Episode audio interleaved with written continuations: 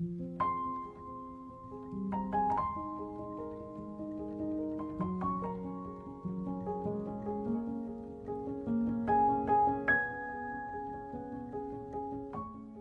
is Another Sky by Emily Dickinson. There is another sky, ever serene and fair. And there is another sunshine, though it be darkness there. Never mind faded forests, Austin. Never mind silent fields. Here is a little forest, whose leaf is evergreen. Here is a brighter garden, where not a frost has been. In its unfading flowers, I hear the bright bee hum.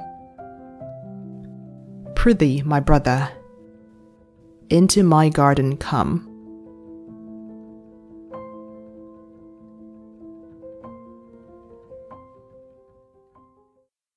你刚才听到的是小 C 老师带来的节目。想试听更多精彩课程，请关注“读百万英语”微信公众号。